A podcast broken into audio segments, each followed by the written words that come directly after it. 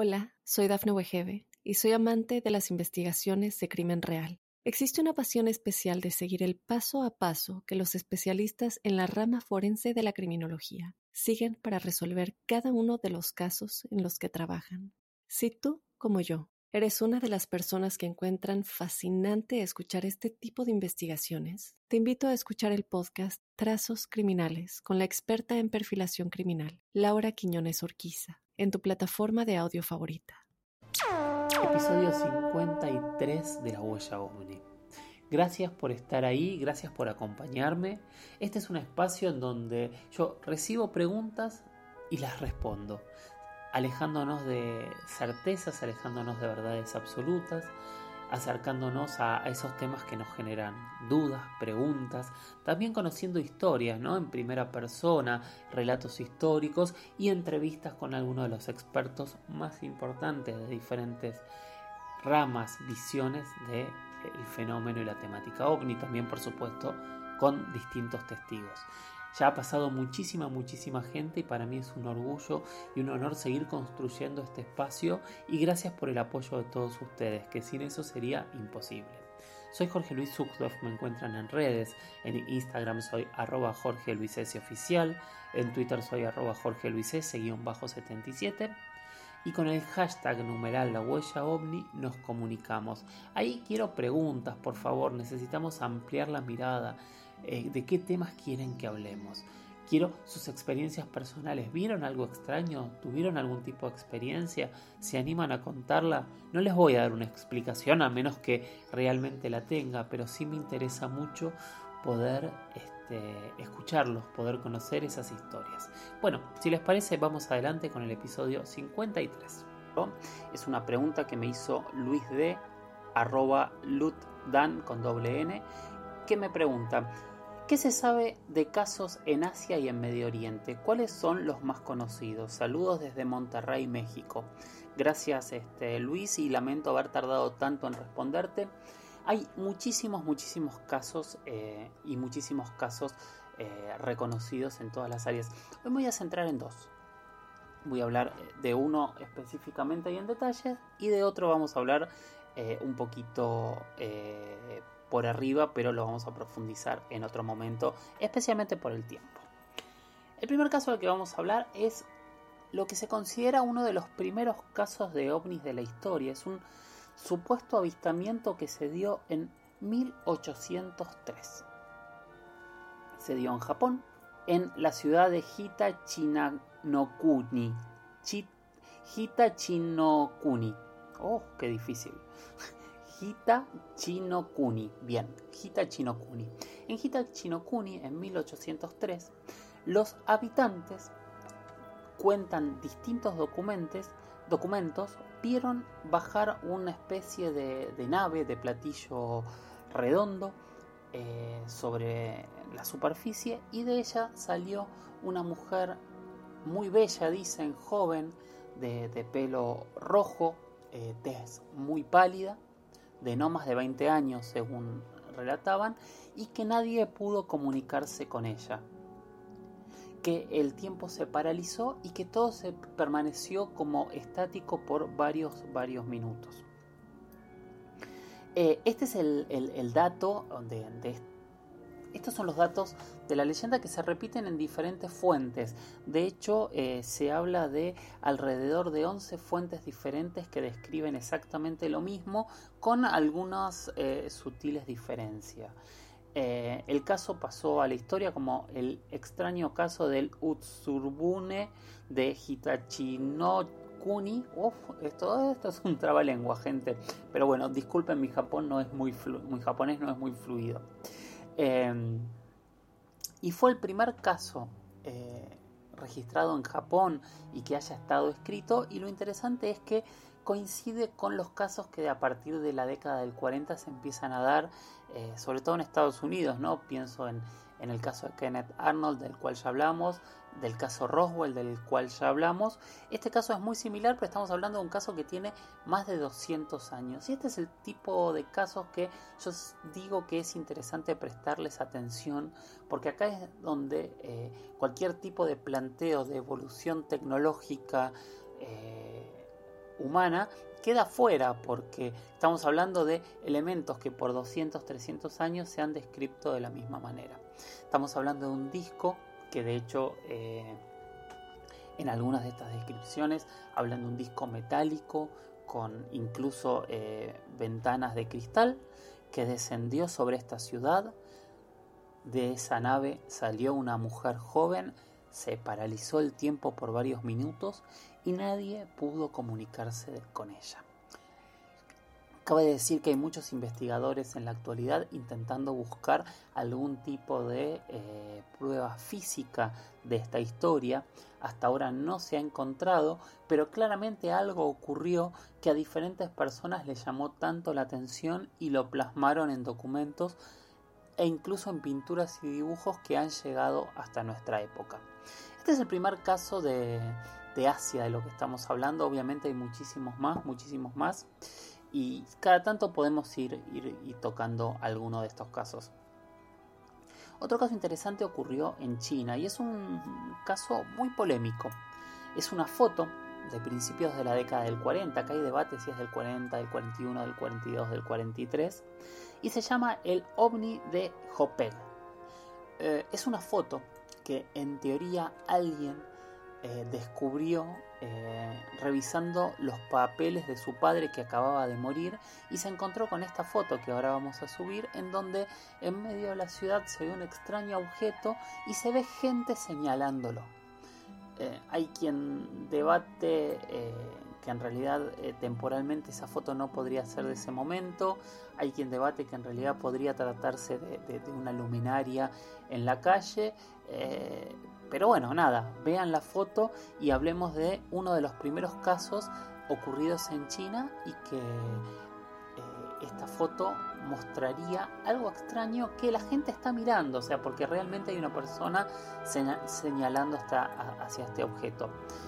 Cabe destacar también que es sumamente común, normal y hasta bastante, bastante eh, típico, por decirlo de alguna manera, confundirnos en fotos, eh, lámparas, luces, luminarias, eh, pero sobre todo en reflejos, porque en reflejos desaparece todo el contexto de alrededor de la lámpara y tal vez solo queda la luz. Aquí no se ven eh, cables, no se ve nada de lo cual esté colgando esta lámpara y no se ven qué podría estar reflejándose, pero también claramente estamos hablando de imágenes muy muy viejas que podrían tener ciertas imperfecciones y que esa imperfección termine siendo eh, este objeto que estamos viendo. Vamos a seguir hablando un poquito más de, Asia y de China especialmente con declaraciones bastante actuales del Pentágono en base a toda la desclasificación ovni que está haciendo en los últimos días. Eh, y seguimos hablando de Asia de alguna manera, de China, de, los ovnis en esto que es la huella ovni. Yo soy Jorge Luis Zuxdorf y recuerden seguirme en redes. En Instagram soy arroba Jorge Luis S oficial, en Twitter soy arroba Jorge Luis S-77 y recuerden que intentamos otra vez ser tendencia para eh, atrapar nuevos adeptos a estas temáticas que aparte nos enriquezcan con miradas, con preguntas diferentes, ampliarlos en los temas, este, nada, siempre está bueno tener muchas, muchas voces, así que para eso usamos el hashtag numeral la huella ovni, como decía, a ver si logramos ser tendencia. Bueno, hoy es un programa como súper variado, súper completo, vamos saltando de un tema a otro, eh, hemos hablado de biología, de historia, eh, y seguimos, seguimos, seguimos hablando y ahora nos vamos a meter un poquito en la actualidad. Les decía recién al principio que en, el segmento anterior hablamos de eh, los ovnis en Asia y de alguna manera vamos a seguir vinculado a eso porque vamos a seguir hablando de China. Pero esta vez vamos a hablar de China desde una manera distinta. Hola, soy Dafne Wegebe y soy amante de las investigaciones de crimen real. Existe una pasión especial de seguir el paso a paso que los especialistas en la rama forense de la criminología siguen para resolver cada uno de los casos en los que trabajan. Si tú, como yo, eres una de las personas que encuentran fascinante escuchar este tipo de investigaciones, te invito a escuchar el podcast Trazos Criminales con la experta en perfilación criminal, Laura Quiñones Orquiza en tu plataforma de audio favorita. Desde hace, desde principios de año, en realidad desde el año pasado, eh, vienen sobrevolando las noticias del Pentágono, del Senado de los Estados Unidos, de la Marina de los Estados Unidos, denunciando, eh, incluso filtrando algunos videos de ovnis grabados por sus aviones. Objetos que según ellos mismos eran inteligentes, objetos que iban a velocidades eh, mucho más eh, rápidas de lo, de lo, que estamos acostumbrados a ver, eh, objetos que ellos mismos declararon no tener idea. Ahora sí, en esa misma declaración en donde dijeron no sabemos qué son, también cabe decir que eh, ellos mismos plantearon que para ellos no saber qué son no significaba que fuesen eh, extraterrestres, sino que lo más probable es que fuesen de alguna potencia enemiga y alguna tecnología secreta. Que siempre, siempre es uno de los puntos en muchos de los fenómenos de avistamientos ovnis. Ahí hay que tener en cuenta varias cosas. Este, lo que decía el proyecto Libro Azul se ha cumplido mucho décadas y décadas después, un 95% de los elementos vistos en el cielo que consideramos ovnis tienen explicación. Eh, hay un 5 que no. Hay un 5 que no, e incluso dentro de ese 5 hay algunos que hace eh, muchos años, incluso algunos cientos de años, permanecen igual, sin ningún tipo de evolución tecnológica. Y ahí es donde nos preguntamos si podría tratarse de tecnologías terrestres secretas no hayan evolucionado que hayan sido hiper hiper tecnológicas desde el inicio. Esa es este, como una de las grandes preguntas. Bien, estábamos en el Pentágono. Hace un par de semanas el Pentágono anunció que iba a empezar a investigar de una manera más formal. Anunciaron que iban a hacer una comisión y el 14 de agosto, públicamente, el Pentágono anunció la creación de una unidad encargada de estudiar oficialmente objetos voladores no identificados u ovnis.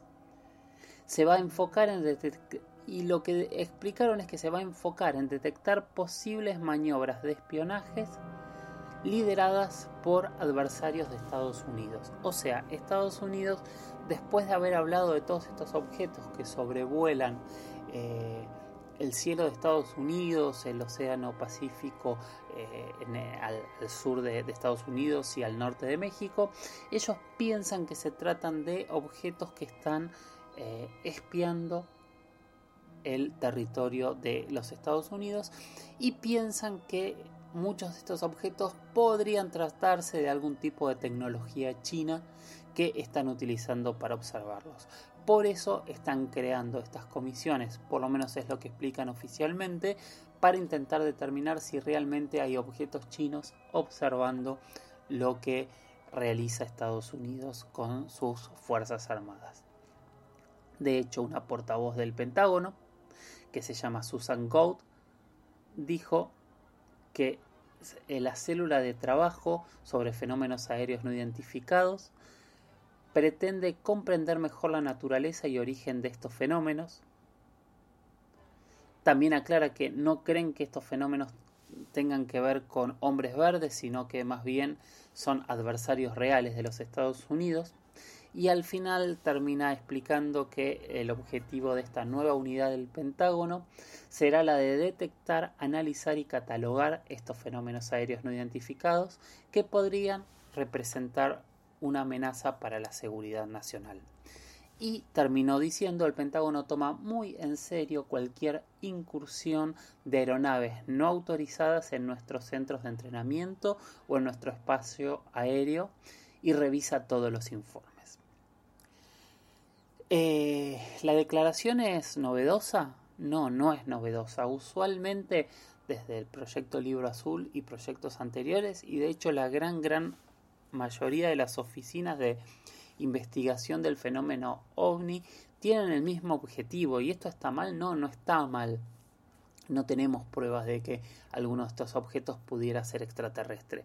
Entonces, primero que nada, hay que basarse en las teorías e hipótesis más lógicas. Comprobar si puede tratarse de tecnología militar secreta, de tecnología de alguna nación rival.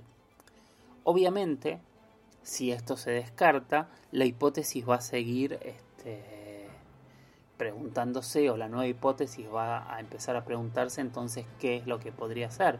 Pero este es el ejercicio de investigación que siempre, siempre se tiene que hacer.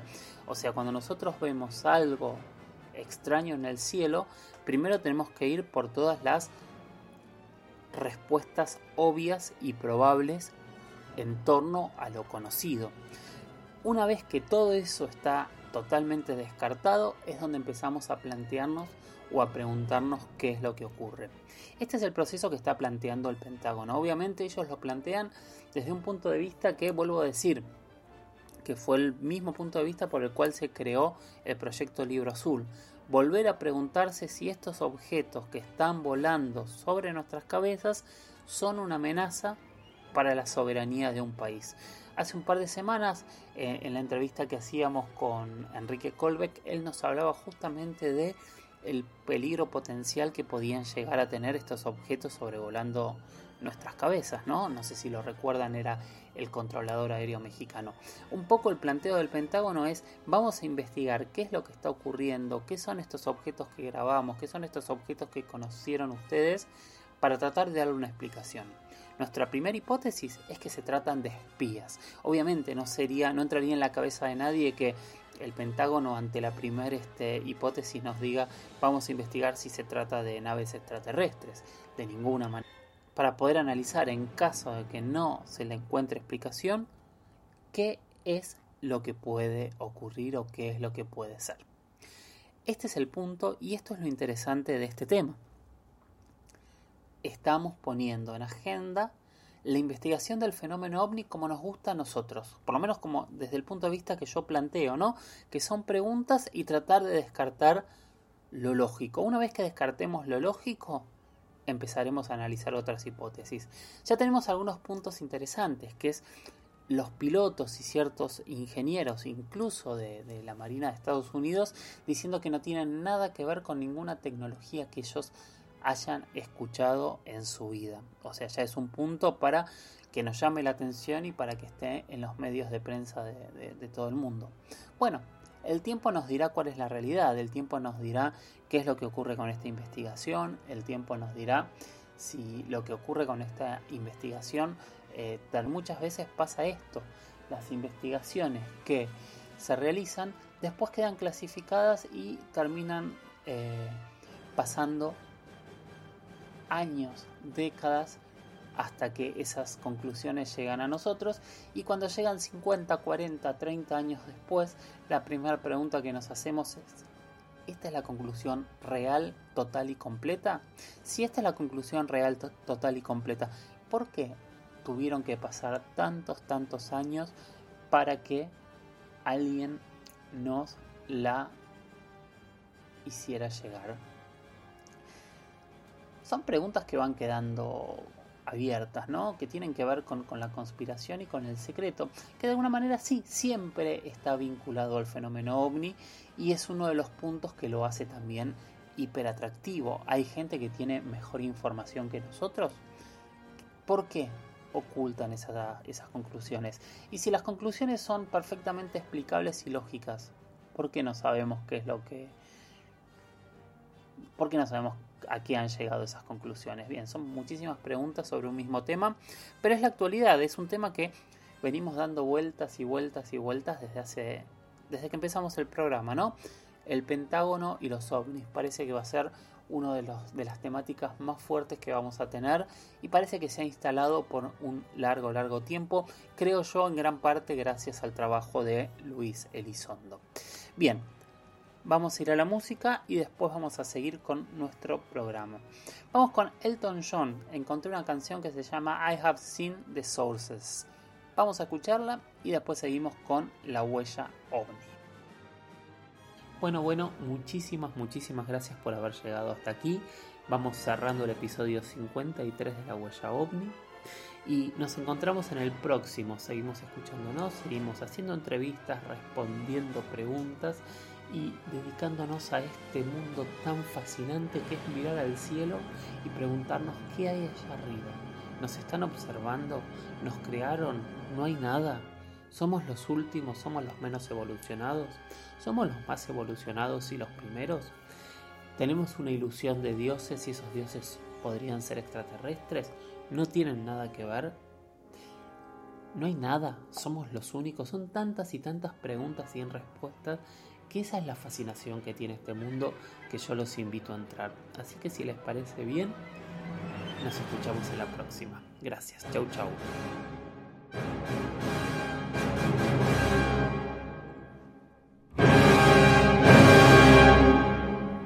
Hola, soy Dafne Wegebe y soy amante de las investigaciones de crimen real. Existe una pasión especial de seguir el paso a paso que los especialistas en la rama forense de la criminología siguen para resolver cada uno de los casos en los que trabajan. Si tú, como yo, eres una de las personas que encuentran fascinante escuchar este tipo de investigaciones, te invito a escuchar el podcast Trazos Criminales con la experta en perfilación criminal, Laura Quiñones Orquiza, en tu plataforma de audio favorita.